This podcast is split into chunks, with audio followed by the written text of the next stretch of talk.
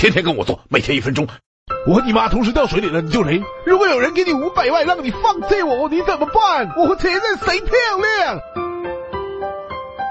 苏驰等情场多年，应对这些问题当然不在话下啊。女友问这些问题多半是在开玩笑的嘞，那你就将计就计，不要正面回答，把话题扯开，编一个笑话呀。女友哈哈一笑就没事了，还能趁你上演动作大片儿。